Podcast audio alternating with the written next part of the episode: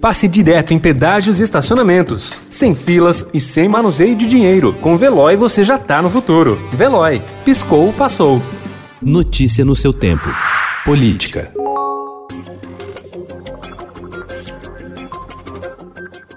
Em busca do voto dos 15% de paulistanos desempregados, candidatos à Prefeitura de São Paulo prometem mais que auxílio emergencial para superar a crise acentuada pela pandemia de Covid-19. Parte deles propõe conceder linhas de crédito para pequenos comerciantes, empréstimos de até 3 mil reais sem juros, flexibilização e redução de impostos e até banco só para mulheres da periferia.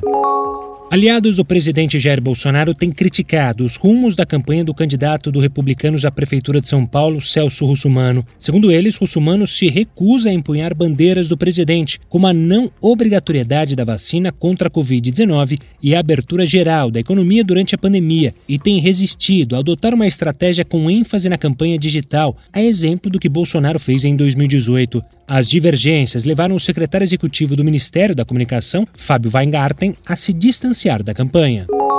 O Tribunal Superior Eleitoral, o TSE, informou ontem que, em parceria com o WhatsApp, recebeu em um mês 1.020 denúncias de disparos de mensagens em massa com características de conteúdo eleitoral, uma média de 34 por dia. A prática foi proibida na campanha deste ano pela Justiça Eleitoral.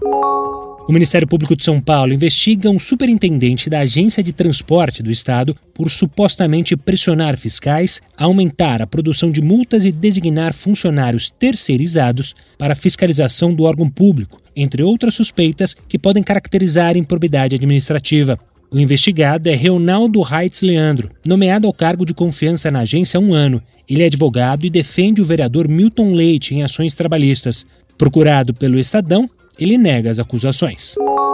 Mesmo com as funções esvaziadas no governo, o general Otávio do Rego Barros, então porta-voz do presidente Jair Bolsonaro, manteve-se em silêncio por sete meses até a sua exoneração ser confirmada no início de outubro no Diário Oficial da União. O último pronunciamento havia ocorrido em março. Fora do governo, no entanto, Rego Barros voltou a usar o português rebuscado que marcou o estilo dele para fazer críticas ao governo. Notícia no seu tempo. Pegando a estrada ou só indo no shopping? Com o Veloy você já está no futuro e passa direto em pedágios e estacionamentos, sem filas, sem contato e sem manusear dinheiro. Aproveite 12 mensalidades grátis e peça já o seu adesivo em veloy.com.br.